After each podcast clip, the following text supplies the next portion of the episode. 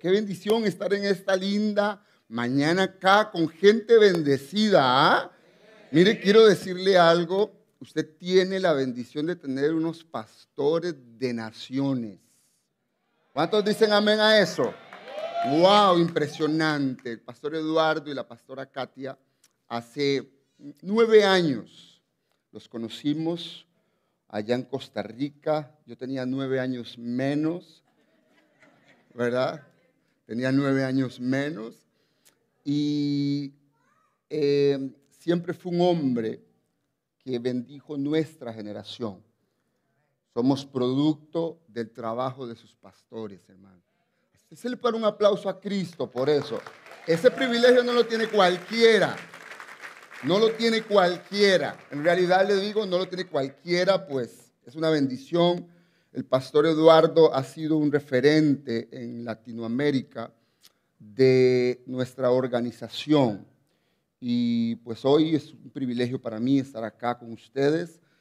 Pero vamos a trabajar. Amén. Levante su mano, levante su mano, diga, yo estoy acá para que yo y mi generación de abundante fruto. Amén. Usted sabe que, eh, amada iglesia, una de las cosas que Dios hace en la vida del ser humano no es solo llamarlo a usted. Dios llama, lo llama a usted y a qué? Y a toda su generación. ¿Cuántos papás están aquí y dicen amén a eso?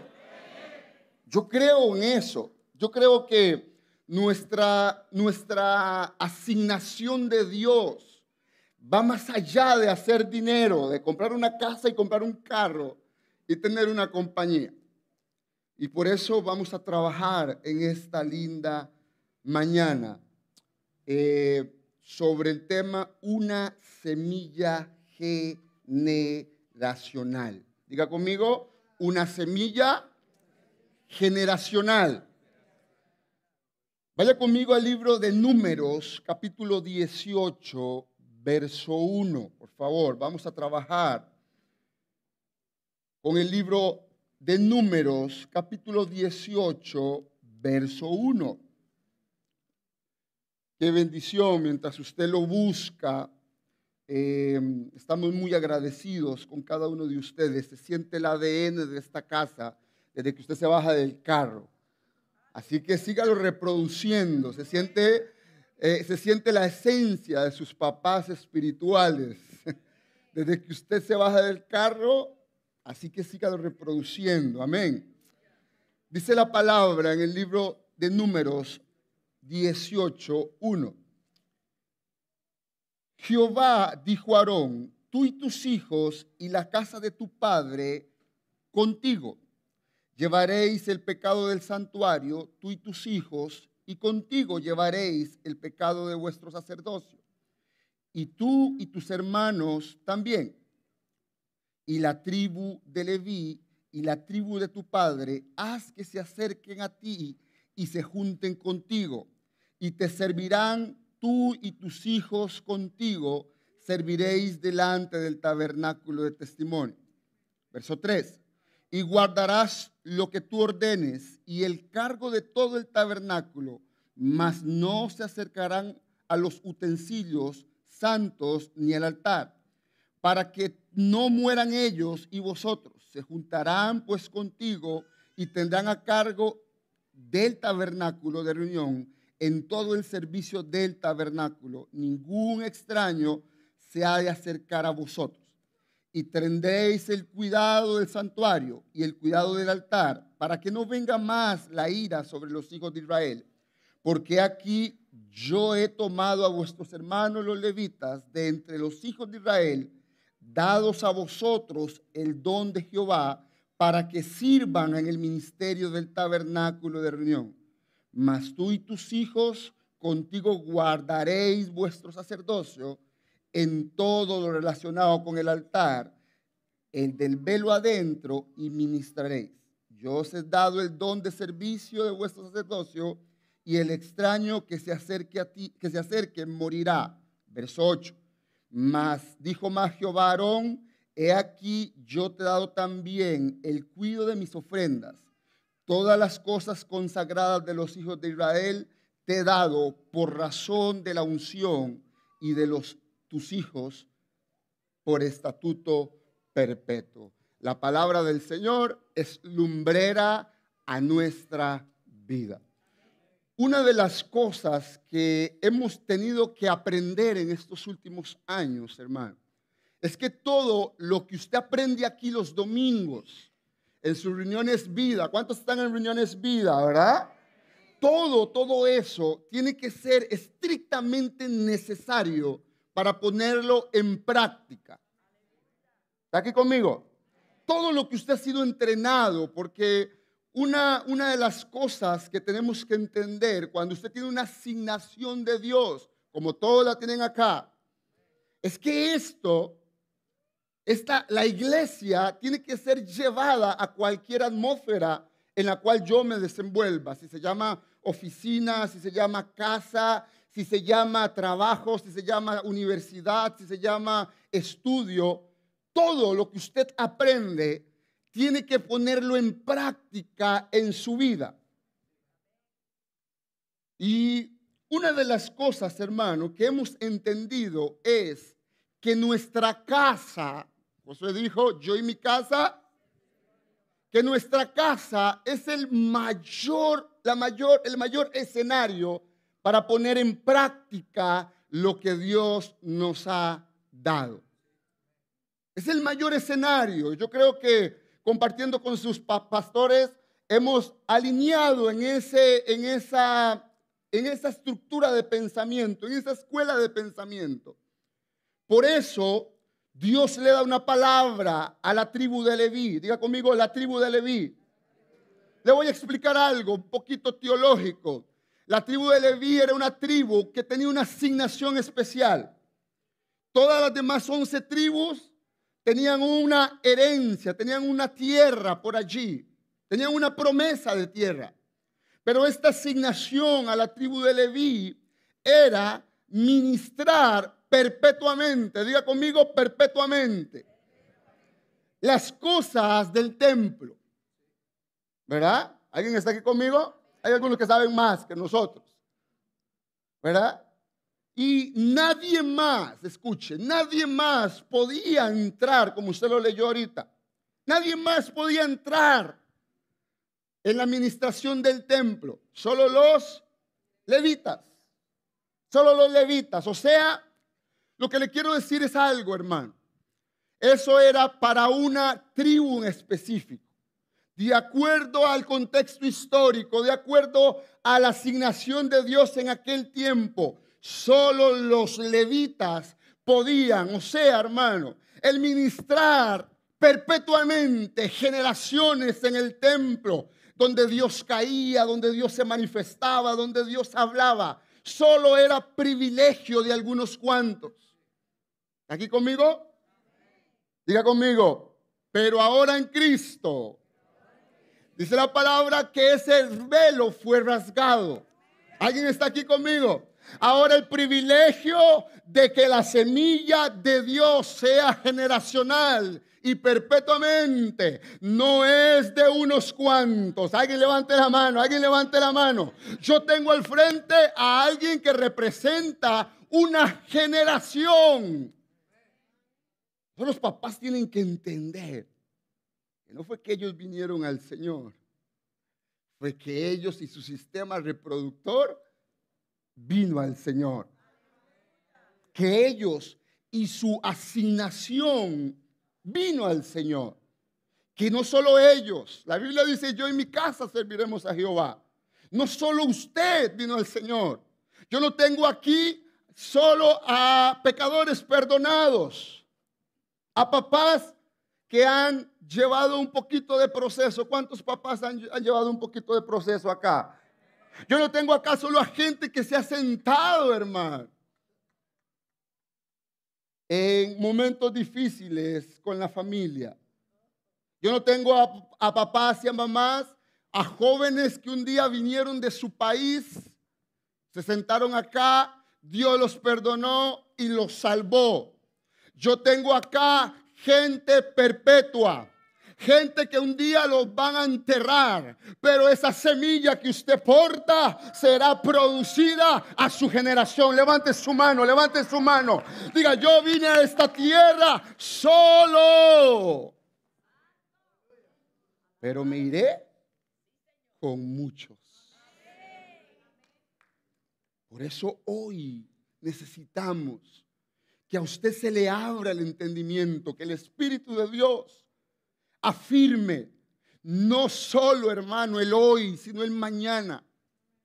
No afirme, no solo eh, que usted se lo perdonaron, que usted lo perdonaron. Le digo algo que he dicho en otras plataformas como estas. Si a usted el COVID no lo mató, hermano, hay mucho que hacer todavía.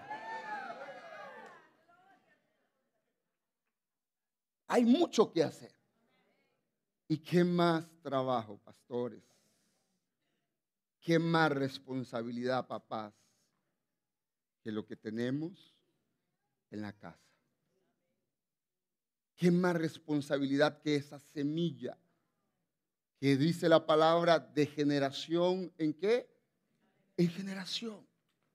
Por eso, una de las cosas que la iglesia de hoy tiene que entender es que el trabajo en el hogar es ese trabajo que usted tiene que comenzar a hacer. ¿Sabe qué significa la palabra semilla? La palabra semilla significa aquello, aquel elemento que tiene un fruto contenido.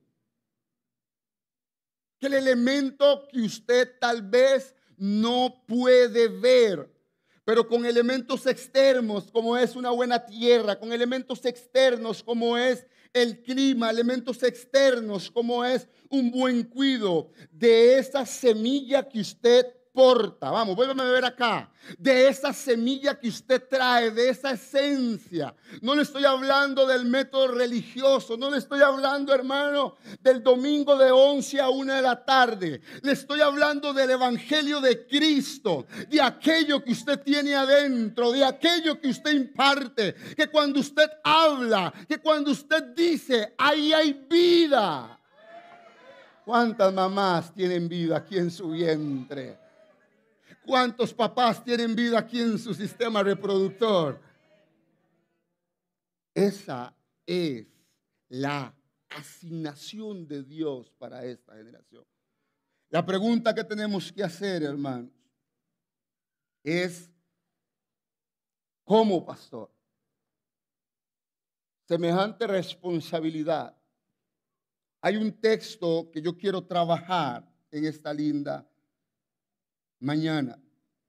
¿Qué hace la semilla generacional? La semilla generacional no es algo que va a ocurrir de hoy a mañana. Le digo algo, en el 2006, si no me equivoco, en el 2002, por ahí está, eh, Ronaldo, el goleador eh, de Brasil, pasó algo eh, en el mundo. Se cortó el pelo calvo y se dejó una, un pedacito de pelo acá. Los que les gusta el fútbol se acuerdan. Y en un momento a otro, pastor, yo vi a todos los jóvenes del colegio calvos y un guardapiojo, decimos nosotros en Costa Rica.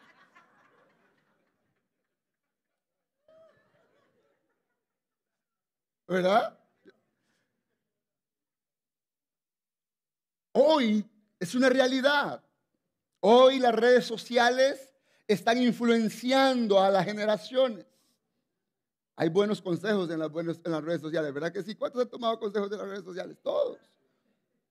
Pero también hay malos consejos. Y una de las cosas que tenemos que entender es que esa semilla que usted porta, que se llama Cristo, tiene mayor capacidad que las redes sociales. Ay, alguien tiene que entenderlo acá. Esa semilla, esa estructura de pensamiento que usted tiene como papá, como familia. Por eso el papá, esposo, no es solo un proveedor. Es alguien que cuando habla en casa da vida. Pastora, ay, alguien tiene que entenderlo. La mamá no es solo alguien que fue a tener un bebé a nueve meses, se le infló la panza. Le salieron cuatro estías y fue a tener el bebé. No, no, no. Mamá es mamá para toda la vida. Y sus palabras tienen poder sobre su generación. Sus palabras llegarán más allá. Por eso, usted tiene que entenderlo. ¿Y qué más? Nuestros hijos. Y más trabajo que nuestra casa. ¿Alguien ha pasado problemas con los hijos acá? Es frustrante. Es difícil. Tal vez usted, algunos no están en este país, pero sobre usted pesa la ley de la vida. Y si usted vino, dice la palabra, que usted y su casa, ¿qué? Servirán. Por eso quiero hablarle tres características de la semilla generacional. Segunda de Timoteo, capítulo 1, verso 5. Voy rápido porque yo hablo mucho.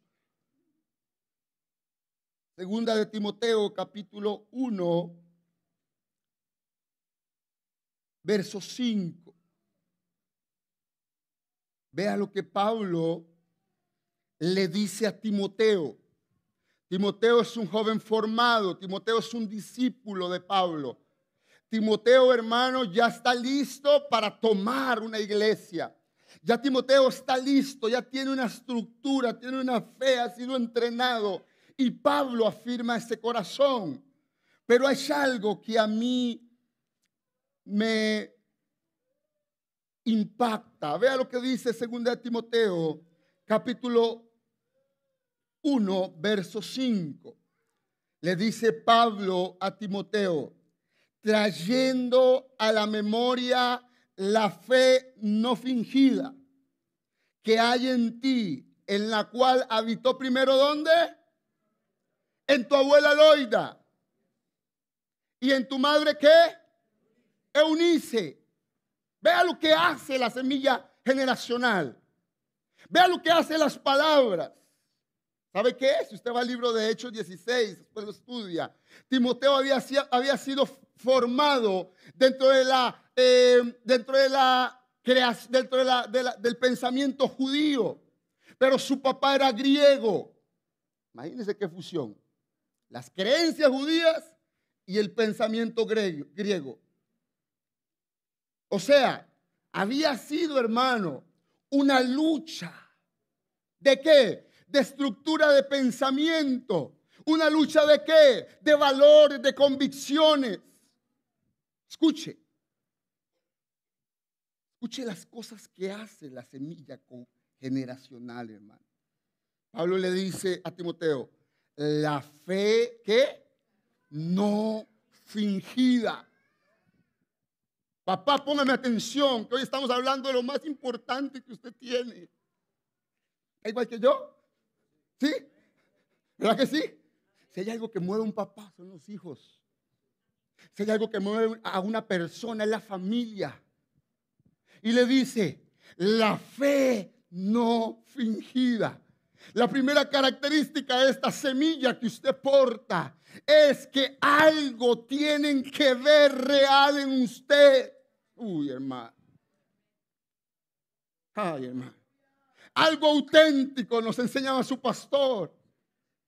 Algo, hermano, que imparta. No lo que ven el domingo desde 11 a 1 sino cómo usted resuelve problemas, cómo se dirige, la fe no fingida había preparado a, Timoteo. Mentalidad de entrenamiento. Mentalidad de asignación especial. Mentalidad, hermano, de que alguien me está entrenando en casa. De que papá me está entrenando en casa. De que mamá me está entrenando en casa. Ay, hermano. Quiebra un poquito la religiosidad. Cuando usted le dice en casa Están hablando, ¿sabe de qué? De lo más íntimo que usted es. Porque de lo contrario, es más falso que foto de Facebook.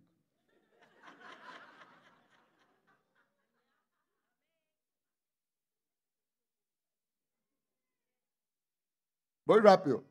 La primera característica de esa semilla que usted porta, Timoteo le dice, de Pablo le dice a Timoteo, esa fe no fingida. Vea hermano, no finja la fe. Sus hijos, su casa, tendrán ese depósito acá, tendrán ese depósito. El día que mi hijo me entierre, yo le oro a Dios para que me diga, papá nunca se rindió, papá fue siempre auténtico, mi papá me dejó la mayor herencia, ay, allí lo tiene que tener acá, eso es lo que tenemos que eh, eh, entender hoy, la mayor herencia que le dejaré a mi hijo podrán ser carros y casas, pero será la fe, no Por eso, vuelvo a la historia de Ronaldo, sus palabras y esa semilla tienen más poder que Bad Bunny. ¿Alguien está acá? Es que una cosa es decir, yo soy papá. Una cosa es decir, ay, sí, qué lindo, mi hijo se parece a mí. Pero sus acciones tienen más influencia. ¿Sabe qué permanecerá en su generación? ¿Sabe qué permanecerá esa convicción que usted lo trajo a esta iglesia hoy? Yo quiero profetizárselo hoy. Eso permanecerá en tus generaciones. Eso lo verán tus hijos. Un día tus hijos levantarán la mano. Yo nunca había estado en este lugar. Y veníamos en el carro. Y me dijo mi esposa, diles que cada espacio de esta iglesia es generacional. Usted debería levantar su mano y decir amén a eso. Que cada espacio, cada departamento, diles que están aquí por ellos.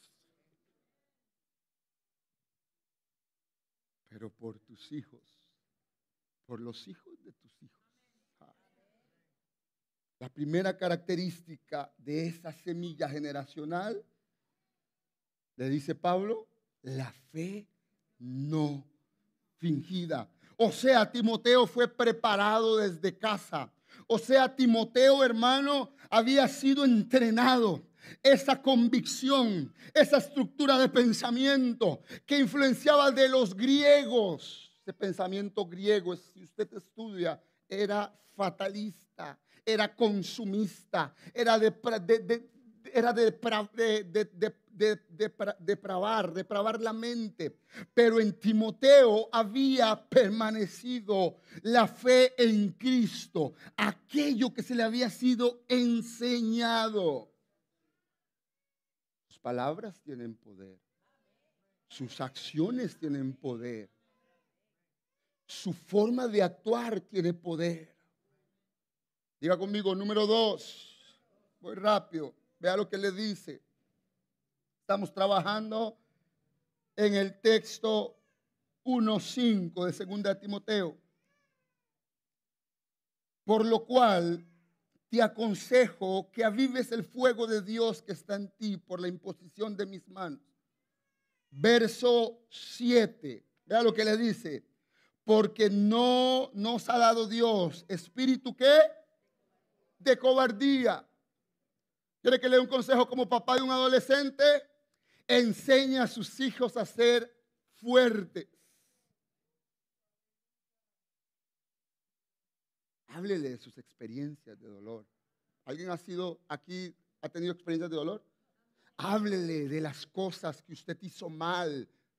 Dígale para que ellos no se vayan por ahí ¿Sabe, hermano? ¿Sabe qué he aprendido? Yo tengo 35 años y tengo 18 de servirle a Dios.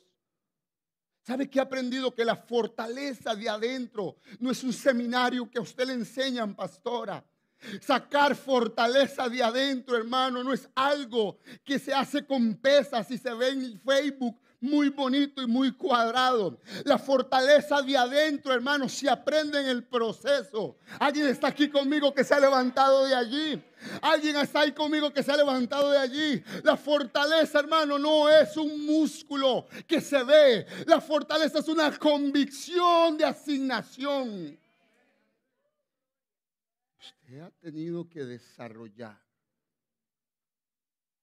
en medio de lágrimas de dolor, de preocupación. ¿Alguien está aquí conmigo, hermano?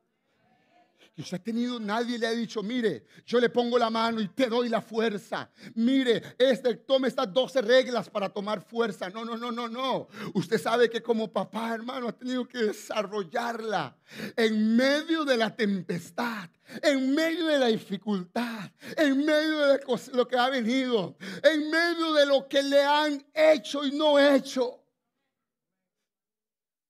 El día que Jean Pablo Alvarado entierra a su papá, tendrá que decir, ese fue procesado, pero nunca se rindió. Alguien está aquí, hermano, representante de esa semilla. Nunca se rindió. Con una, con otra cosa. Lo quebraron miles, cientos. Pero de allí se levantó. Por eso, hermano, usted tiene una responsabilidad, una asignación especial de Dios. Pablo le dice a Timoteo que ese espíritu de cobardía, que eso que no puede, que eso que no van a lograr, van a tener lo que hacer. Porque la vida misma te enseña, hermano, de que Dios permite cosas en nuestra vida para hacernos más fuertes. Más fuertes. Y la tercera característica, vea lo que dice el verso 8. Voy rápido.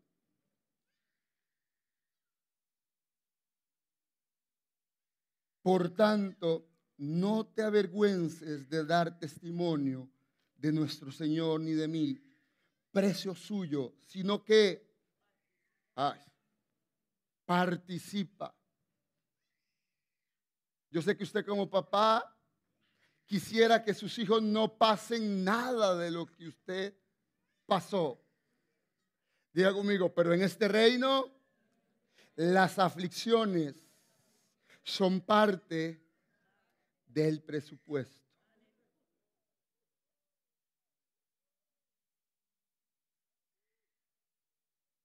Ya mi hijo sabe que las aflicciones son parte de lo que va a venir. Por un área, ¿o por qué? O por otra. Algunos con unas cosas, a otros qué? Con otras. ¿Sí o no? ¿O alguien aquí, hay alguien que no ha pasado procesos de aflicción? Que todo ha sido perfecto. Y es que eso, hermano, vende toda la perfección. Todo así. Pero ese así, Dios muchas veces lo quita de nuestra mano. Y no es como nosotros decimos, sino como que como Él. Le dice Pablo a Timoteo, tercera característica, tendrás que pasar aflicciones, tendrás que ser participante de las aflicciones, pero, pero, Él nos salvó y nos llamó. ¿Con qué? Con llamamiento santo. Pueden venir aflicciones, pero a ti, a tu casa, hay llamamiento santo. Aquí hay gente sentada que su sistema reproductor tiene algo más. Y se llama propósito. Se llama asignación se llama algo más. ¿Qué más fuerza, iglesia? Que no es tu familia para salir adelante. ¿Sabes qué? Te voy a decir algo. Durante 18 años que tenemos de predicar, de servir a Dios, hemos pasado muchas etapas y seguimos pasando. Seguimos pasando. Pero siempre ha habido algo más. Y no es algo que se dice, no es algo que se ve. ¿Papá está aquí conmigo? Es algo que se lleva, es algo de adentro, porque tu familia es eso. Tu familia es algo de ti. Tu familia es algo de adentro. No es lo mismo decir, el hijo de aquella están drogas, que decir, mi hijo. Ahí se habla con qué? Con un cierto cuidado. ¿Por qué?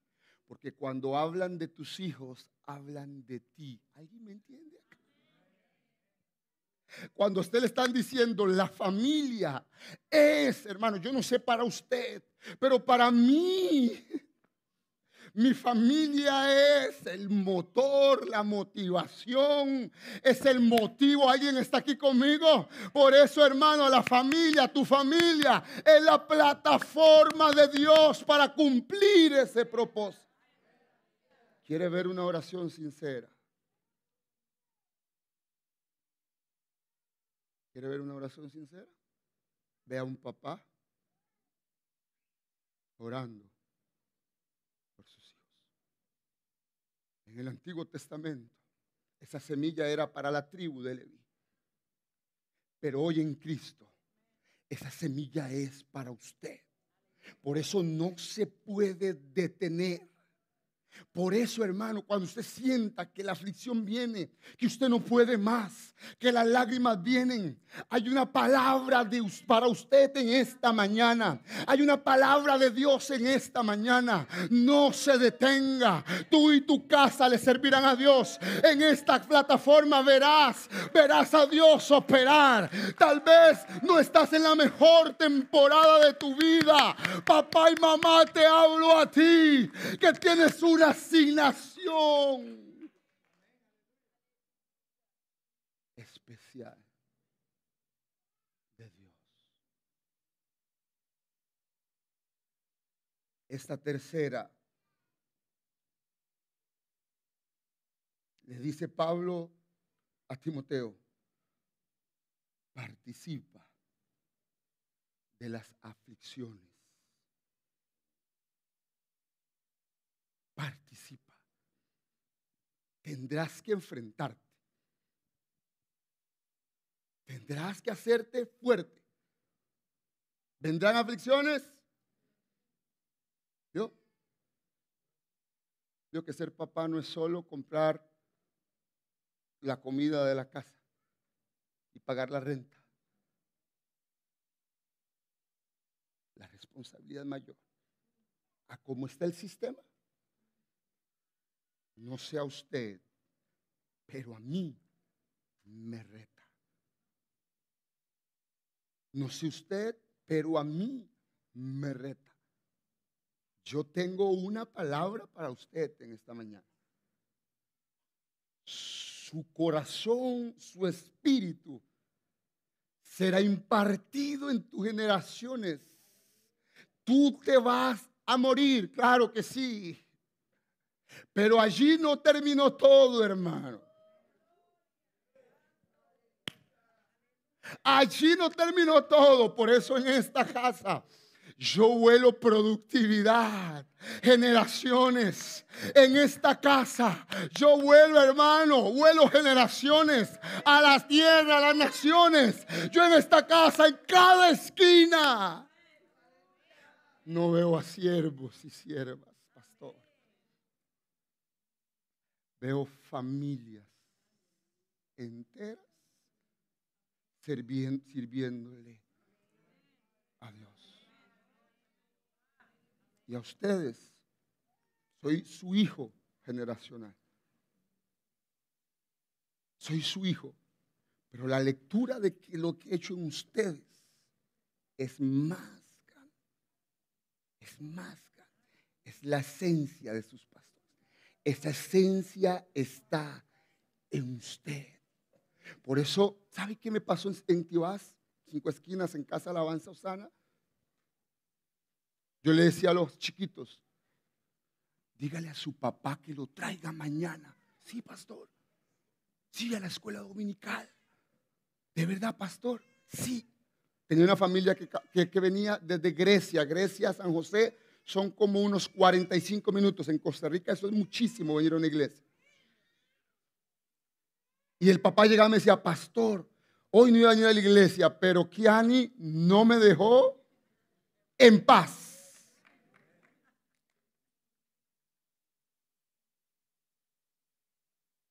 Qué gratificante es. Que a los 90 años que a usted ya no tenga mucho pelo, algunos dientes ya no están. pero que esos jóvenes, niños, te vuelvan a ver a los ojos. Yo sueño con eso, hermano. Yo sueño con que mi hijo no vea al papá intachable. No. Vea al papá que nunca se rindió ante las circunstancias. Levante su mano en esta mañana, levante su mano, levante su mano. Por eso, ya para ir cerrando, vaya conmigo.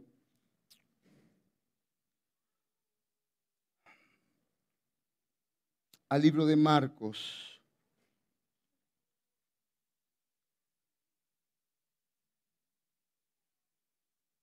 capítulo 4, verso 30. Libro de Marcos, capítulo 4, verso 30. Una semilla generacional. Una semilla generacional. Decía también, ¿a qué haremos semejante al reino de Dios? ¿O con qué parábola lo compararemos? Verso 31. Es como el grano de mostaza, que cuando se siembra en tierra, es la más pequeña de todas las semillas que hay en la tierra. Verso 32. Pero después de sembrado, crece, se hace mayor de todas las hortalizas. ¿Y qué? Y echa grandes ramas, de tal manera que las aves del cielo pueden morar bajo su sombra. Quiero decirle algo. Eso es usted para su casa. Ese es usted para su casa. Tus hijos no tendrán otra opción que tus palabras. Tu palabra podrá más que el Facebook, que el TikTok, que el Instagram. Si alguien está aquí, alguien está aquí. Te han visto llorar, te han visto trabajar, te han visto dejar tu tierra. Hoy lo entiendo, hermano. Te han visto trabajar para el Señor. Yo tengo una palabra para la gente que está comprometida con esta casa. Ay, lo que tú haces para Dios, hermano, tus hijos lo van a recibir. Por eso si estás aquí por primera vez, te viniste hoy o me estás viendo por las redes. No, no, no fue que usted hoy Dios sintió, ay, qué lindo congregarme. No. Hay un embarazamiento de la palabra, de la semilla. nos hace trabajar, esforzar. Pastor, tengo un día de haber venido. Tengo dos días. Tengo tres días. Tengo diez años. Tengo dieciocho años. Yo no sé cuántos años tengo. Pero hoy quiero hacer una oración especial por lo más valioso que usted tiene. Su familia. ¿Por qué no se pone de pie? Si usted está con su esposo, si usted está con sus hijos. Ay, hermano.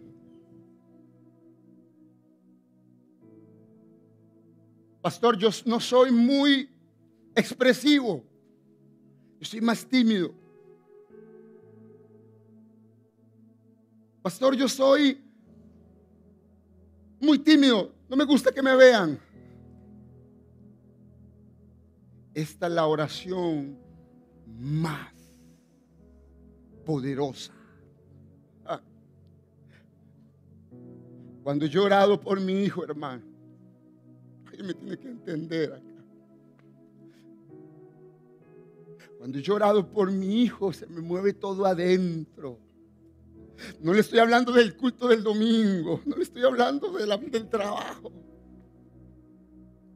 Cualquier cosa se hace pequeño, hermano. Yo sé que usted me entiende, pastora. Lo sé, lo sé por el Espíritu. Yo sé que usted está ahí, usted me dice, pastor, mi familia, usted no sabe. Vamos a elevar una oración por lo más preciado. Tu familia. Para esta iglesia. Lo más preciado. Y no porque sus pastores me lo hayan dicho. No, ahí está Dios y ellos que no me han dicho nada. Y Eduardito hemos hablado de esto. Pero para esta iglesia, lo más preciado son las familias. Ay.